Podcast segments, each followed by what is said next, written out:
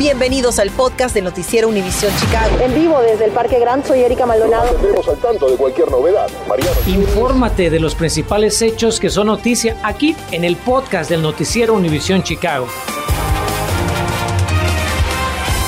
Muy buenas tardes y feliz Día del Amor y la Amistad. Continuamos con una noticia que tiene preocupados a los amantes de los aguacates y es que anoche le adelantamos la suspensión de la importación de aguacates mexicanos a Estados Unidos. Hoy Mariano Gielis habló con dueños de supermercados y restaurantes aquí en Chicago sobre cómo les afectará esta falta de aguacates. Mariano. Seguramente habrá oído más de una vez eso de que el guacamole es un vicio imposible de dejar. Pues échele la culpa a los aguacates mexicanos. Solo para el Super Bowl, Estados Unidos importó desde el país vecino 135 mil toneladas del fruto verde. Por año, las exportaciones generan unos 3 mil millones de dólares a la economía mexicana. Pero el flujo de divisas y de aguacates se detuvo de un día para el otro el pasado fin de semana. Washington asegura que es culpa de los narcos que operan en el estado de Michoacán. Dicen que un inspector del gobierno de los Estados Unidos que trabajaba allí recibió una amenaza en forma de extorsión a través de su teléfono celular. La reacción aquí en Chicago no se hizo esperar. Es la fruta más vendida en el supermercado. Ya, la fruta más vendida. La gente pide guacamole con sus chips y está súper carísimo. Para que se dé una idea, hasta la semana pasada, aquí en Chicago una caja de aguacates mexicanos costaba unos 60 dólares en el mercado mayorista. Desde hoy, el precio ha subido a los 85 dólares, un incremento de casi el 50%. Y aquí no sabe quién finalmente pagará los molcajetes rotos. Seguro se lo imagine. Por supuesto que va a ser eh, un gasto más y sabemos que el aguacate es algo, eh, una fruta indispensable para nosotros. Es muy difícil, me gusta mucho comer aguacates y me gusta el sabor, pero en este precio es muy difícil, ¿verdad? Ahora, si aún le queda algo del guacamole que hizo durante el fin de semana para el Super Bowl, saborelo como si fuera el último. Después de todo, aún no hay fecha límite a la suspensión para las importaciones de aguacate mexicano. O si no, búsquese alguna alternativa. ¿Quedará bien un guacamole de papa? Mariano Gielis, Noticias Univisión, Chicago. No creo que nada sustituya a los aguacates y si los consigue seguramente ya vio que el precio está por las nubes, así como el precio de otros productos de la canasta básica y también de la gasolina. Mire usted, en las últimas siete semanas consecutivas no ha bajado el precio, por el contrario, el precio de la gasolina sigue subiendo. Por eso buscamos reacciones de algunos conductores para saber cuánto gastan ahora para llenar su tanque y esto nos dijeron. No, pues está muy cara, está muy alto el precio, es demasiado. Antes lo hacía con 45. 45, ahora con 40 ni a la mitad llegó. Sí. Son como 60. Ahora son como 60, 70 dólares para tanquear. Está por las nubes. Yo creo que ya tiene tiempo. Sí, está, pues imagínese, yo me quedo en 5 dólares, vengo a echarle 20 y vamos igual. está muy alta la gasolina. Y justamente para ayudarle a ahorrar unos dolaritos, Carmen Vargas se encuentra en el barrio de las empacadoras con los consejos de los expertos. ¿Qué tenemos que hacer, Carmen? Buenas tardes. Si ha visitado la gasolinera en los últimos días, seguramente su bolsillo ya lo estará resintiendo. Y es que el día de hoy en el estado de Illinois, un galón de gasolina regular sobrepasa los 3 dólares con 60 centavos. Por eso el día de hoy me acompaña el mecánico Cirilo Camacho. Gracias por recibirnos. ¿Qué podemos hacer para ahorrar combustible? Prácticamente se le recomienda al cliente, el primer lugar es revisar, chequear la presión de las llantas. Tiene que tener, este por ejemplo está un poco bajo, tiene una tabla en la parte de la puerta, su especificación para no ponerle más ni de menos. Y también el rodaje de la llanta le indica si ya necesita reemplazar sus neumáticos. Otra de las prácticas que usted debe evitar si desea ahorrar combustible es frenar o acelerar de manera abrupta su vehículo, ya que esto afectará el rendimiento de su gasolina. El otro paso que sería sería chequear el filtro del aire del carro que esté en buen estado. Para esto le puede también disminuir el consumo de gasolina. Cuando la temperatura se lo permita, baje las ventanas de su vehículo en lugar de utilizar su sistema de aire acondicionado. Esto evitará que su motor trabaje de más y por ende ahorrará gasolina. Otro componente que se le puede chequear al carro son las bujías. Las bujías del carro cuando sufren desgaste también hace que el carro consuma un poquito más de gasolina y van en la parte de un lado del costado del motor. Esto le ayuda al cliente para que economice gasolina. Es una avería que puede fallarle también que no sirvan las bujías. Para saber dónde encontrar la gasolina más barata en su área, simplemente vaya a nuestra aplicación de Univisión Chicago. En el barrio de las empacadoras Carmen Vargas Noticias, Univisión Chicago. Gracias, Carmen. Bueno, y esto es parte de lo que los expertos llaman inflación y es que el número récord de personas cambiando de empleo justamente podría estar contribuyendo a este problema. Un nuevo estudio del Índice de Actividad Nacional Chicago Fed concluye que el nivel sin precedente de cambios de trabajo del año pasado impulsó el encarecimiento a su más alto nivel en décadas. El análisis concluye que mientras el mercado laboral se recuperaba de la pandemia, los trabajadores tuvieron más influencia para pedir mejores salarios, obteniendo mayor poder adquisitivo, lo cual habría detonado la inflación. Tras la poca participación de hoy en el llamado Día sin Inmigrantes, analizamos el futuro de las marchas pro inmigrantes aquí en Chicago y repasamos quiénes distribuyen o cubren los costos de las pruebas caseras de COVID-19 para que tome ventaja. Infórmate de los principales hechos que son noticia aquí en el podcast de Noticiero Univisión Chicago. Una alerta local, resulta convicto por fraude el, fiscal, el concejal Patrick Daly Thompson. Un jurado federal acaba de declararlo culpable por presentar planillas falsas de impuestos y mentir a reguladores sobre una cuantiosa línea de crédito que no pagó a un fallido banco. Daly resulta así convicto de los siete cargos en su contra y deberá renunciar de inmediato a su puesto como concejal. Además, perderá su licencia de abogado y enfrentaría hasta 30 años de prisión.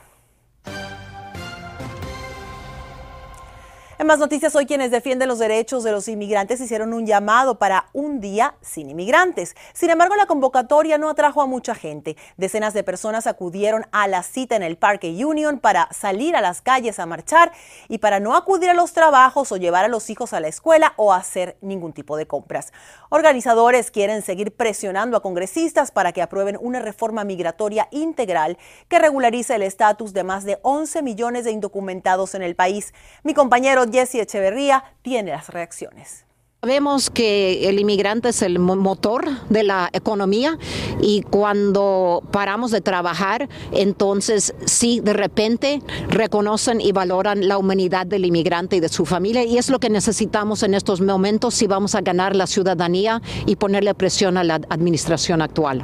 El presidente es Joe Biden, el Partido Demócrata está en el poder. ¿Qué mensaje tienes para él? Biden, uh, nosotros siempre hemos estado aquí, yo he sido un trabajador esencial y muchos de mis compañeros, incluso en el centro de la pandemia y nunca dejamos de trabajar. Ahora es, es momento en que nos, nos correspondan con una reforma migratoria para todas las personas que nos arriesgamos uh, nuestras vidas cuando, cuando estuvimos trabajando en el epicentro de esta pandemia. Y este año la campaña nacional de Un Día Sin Inmigrantes la impulsa Carlos Eduardo Espina. Es un joven de 23 años que vive en Texas y que cuenta con más de 2 millones de seguidores en la red social TikTok. Y cada año que se hace este tipo de convocatorias en Chicago parece que menos inmigrantes participan. Pero ¿por qué? ¿Qué pasa? Nos acompaña Oscar Chacón, director ejecutivo de la organización Alianza Américas. Oscar, bienvenido, buenas tardes. Es un placer estar con ustedes. Gracias por la invitación. ¿Por qué este movimiento de las marchas pro inmigrantes ha perdido tanto empuje en Chicago? Anunciar algo que suena muy bien y que tiene sentido no es lo mismo que hacerlo pasar. Yo creo que el problema de fondo que seguimos teniendo es la poca capacidad organizada de movilizar a nuestras comunidades. Allí hay definitivamente muchos desafíos por superar yo creo que la idea de, de, dar a conocer un día donde nosotros no estamos es muy apelante, muy poderosa, pero insisto, no pasa por milagro. Y muy poco se hizo realmente para organizarse para este día. Así que yo creo que el desafío mayor que seguimos teniendo es cómo organizarnos mejor. Oscar, si las marchas ya no son una opción, entonces, ¿qué hacer para lograr que el gobierno federal escuche la petición de las organizaciones proinmigrantes para la aprobación de una reforma migratoria? Porque esta fue la situación también en otras ciudades del país. Las marchas tienen su momento, son importantes indudablemente, pero hay muchas otras maneras en las que cuando una comunidad está organizada se puede hacer sentir. Por ejemplo, es importantísimo seguir insistiendo con nuestros oficiales electos, es importantísimo construir alianzas con otros liderazgos, no solamente nuestros propios liderazgos, sino también saber movilizar a otros aliados para que hagan eco a nuestras demandas, pero en última instancia, quiero insistir, es importantísimo que encontremos mejores maneras de organizarnos de forma que podamos hacernos sentir en todas las maneras posibles en que se puede avanzar la lucha por los derechos de los inmigrantes. Bueno, nosotros aquí en Noticias Univisión Chicago venimos siguiendo el tema de la reforma migratoria por más de 15 años ya, y es que van 36 años sin un alivio para los indocumentados. ¿Por qué la administración Biden tampoco ha podido avanzar en sus promesas inclusive de campaña de, de aprobar una reforma migratoria? Y recordemos que lo mismo pasó con la administración Obama y antes de eso con la administración Clinton. En los Estados Unidos de América, quien hace las leyes es el Congreso. Desdichadamente, no tenemos la correlación de fuerzas a nuestro favor. Hay únicamente 50 demócratas en el Congreso, no todos están realmente de acuerdo con la importancia de reformar la tan obsoleta ley de inmigración que tenemos.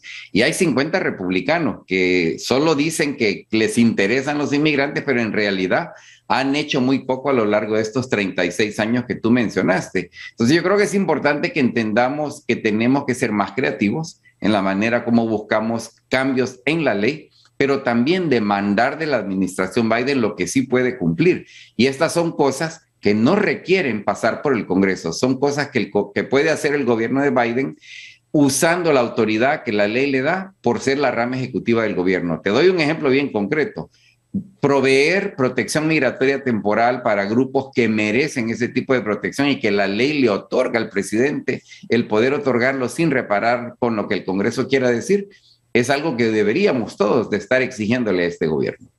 Muchísimas gracias a Oscar Chacón por su análisis en este lunes. Es un gusto. Y esta tarde me complace darle buenas noticias en cuanto a la pandemia aquí en Illinois. El Departamento de Salud Pública del Estado reporta en las últimas 24 horas 2.734 nuevos casos de COVID-19 y 8 personas que lamentablemente perdieron la vida. Mientras, este lunes la tasa de positividad sigue disminuyendo para ubicarse en el 3.3%. En cuanto a las hospitalizaciones, hasta anoche 1.811 pacientes recibían tratamiento en los hospitales del Estado, cifra que también viene a la baja. En este Día del Amor y la Amistad, el mensaje que líderes comunitarios mandan sobre la violencia doméstica y dónde puede usted buscar ayuda si es víctima de este tipo de abusos. Continuamos con el podcast del noticiero Univisión Chicago. Nos despedimos esta tarde con una campaña de la ciudad de Chicago en contra de un serio problema. La alcaldesa Lori Lightfoot y líderes comunitarios advirtieron que incidentes de violencia doméstica aumentaron durante la pandemia. La policía recibe más de 230 mil reportes al año por agresiones entre parejas y familiares, cifra que ha crecido en un 3.3% desde 2019. También la línea comunitaria de violencia doméstica ha visto un incremento de llamadas del 16% en los últimos dos años. Hoy también es el día de San Valentín, ocasión que debe ser dedicada a celebrar el amor que tenemos hacia los demás. Pero para muchos de nuestros residentes, este solamente es otro día para vivir con miedo.